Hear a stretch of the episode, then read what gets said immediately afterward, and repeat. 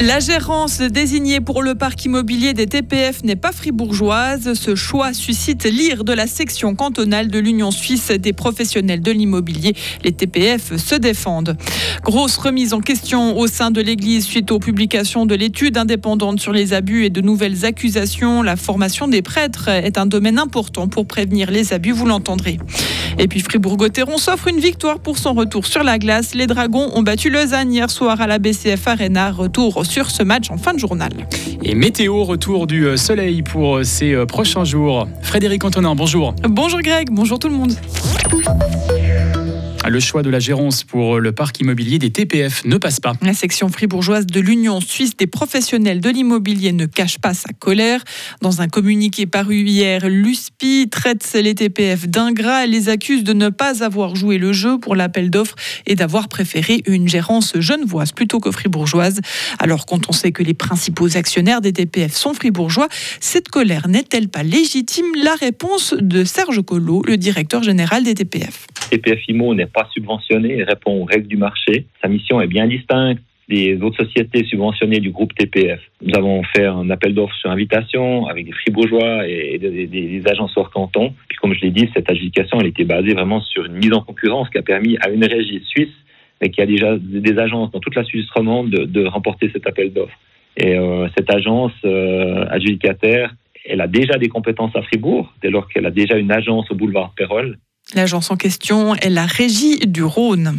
La prévention des abus euh, sexuels dans l'Église passe notamment par la formation. C'est dans ce cadre que peuvent être abordées concrètement les questions autour de l'affection et de la sexualité en vue de préparer les séminaristes au célibat, mais aussi les questions de pouvoir et de compréhension de l'aspect sacré de la fonction. Marie-Carmen Avila est la représentante de l'évêque pour la prévention. Elle réagit aussi lors de comportements problématiques. Je suis amenée souvent à donner mon opinion sur les nominations. J'étudie les, les dossiers de chaque prêtre. Et s'il y a des soucis, je, je le fais noter. Moi-même, j'ai pas peur de parler avec un prêtre qui dysfonctionne pour euh, justement essayer aussi d'accompagner ces gens-là. Vous voyez, des gens qui tombent dans l'abus ont une grande solitude et ils n'arrivent au bout de la démarche qu'après longtemps. Donc, euh, moi, en tant que prévention, je me dois aussi de surveiller comment vit le prêtre, euh, quelle est sa situation de vie. J'ai déjà rencontré les prêtres de Genève et les prêtres du canton de Vaud. Et très honnêtement, j'étais surprise de la bonne acceptation qu'une femme leur parle de toutes ces choses-là. Et je crois que on a établi un très bon rapport. Les prêtres aujourd'hui sont très insécurisés par la situation. Ils savent plus ce qui est correct, ce qui n'est pas correct. Et vous savez, le fait d'être une femme aide, ça collabore à, à leur donner une vision différente euh, des choses. La formation des prêtres est aussi appelée à s'adapter suite aux dernières révélations d'abus au sein de l'Église. Entretien complet avec Marie-Carmen Avila dans notre éclairage de 12h30. Deux nids pour les cigognes ont été installés à Missy, dans la Broye vaudoise. À 14 mètres du sol, ces constructions ont été réalisées sur des anciens poteaux d'une ligne électrique. Objectif proposer des lieux pour nicher aux cigognes, déjà très nombreuses à Avanche. L'an passé, plus de 100 jeunes oiseaux se sont envolés depuis le Haras national. Le projet créé dans le cadre d'une formation a notamment été financé par BirdLife et les cercles ornithologiques de Payerne et Fribourg. Les euh, politiciennes ne doivent plus être désavantagées lorsqu'elles ont des enfants. Le Parlement fédéral veut introduire une exception au congé maternité. Les mères élues dans un législatif pourront siéger après la naissance sans perdre leur droit à l'allocation maternité. Le Conseil national a adopté ce principe à une écrasante majorité ce matin. Cette dérogation s'applique aux séances de conseil ou de commission, peu importe que ce soit au niveau fédéral, cantonal ou communal. Mais seules les maires élues dans un Parlement sont concernées. Les explications de la conseillère nationale socialiste Adamara.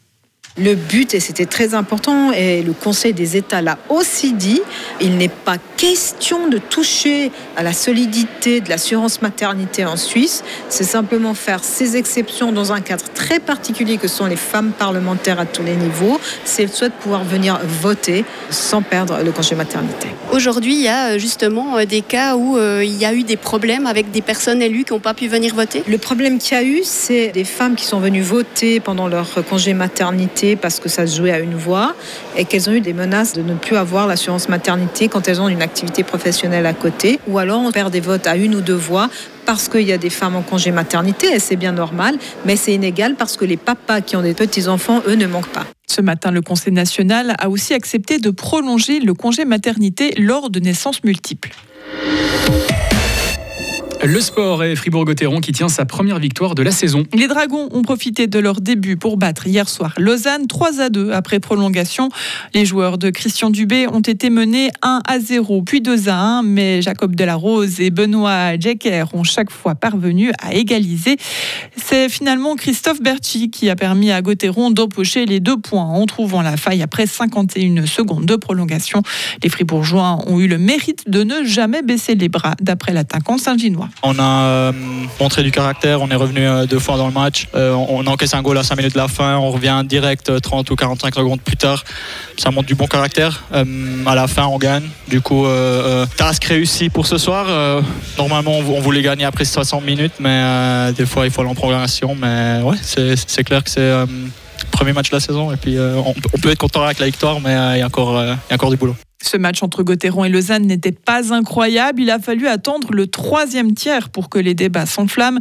L'attaquant fribourgeois Kylian Motet en est conscient. Je pense qu'on euh, a bien commencé. Après, en deuxième période, c'est un peu moins bien. Puis euh, on finit bien, donc euh, donc c'est positif. C'est vrai qu'il y a peut-être juste la deuxième période où Lausanne a pris un petit peu l'ascendant, où vous auriez pu craquer, mais on a senti une équipe solide. Ouais, effectivement, on a montré du caractère. C'était important. voilà, on joue à la maison. C'est le premier match de la saison. C'est pas c'est pas facile non plus, mais mais voilà, on a montré du, caractère. On a réussi à revenir deux fois au score et puis à, gagner à la fin. Donc il faut prendre il faut prendre ce qui est positif sans oublier le, le deuxième tiers un peu moins bon. Une seule rencontre s'est disputée hier. C'est demain que toutes les équipes de National League feront officiellement leur rentrée. Gauthieron se rendra à Davos. Et puis les joueuses de la première division espagnole de football mettent un terme à leur grève. Elles ont réussi à obtenir des hausses de salaire, annonce leur syndicat ainsi que la Ligue organisant le championnat. Un accord entre les deux parties a été trouvé. Cette grève a entraîné la suspension de la première journée du championnat le week-end dernier. La deuxième journée prévue ce week-end va donc pouvoir se jouer. Retrouvez toute l'info sur frappe et frappe.ch. La météo avec Frappe, votre média numérique régional. Du euh, soleil cet après-midi, 23 euh, degrés. Demain vendredi, bien ensoleillé après dissipation euh, des bons nuageux en matinée. 15 degrés à l'aube, 24 l'après-midi. Demain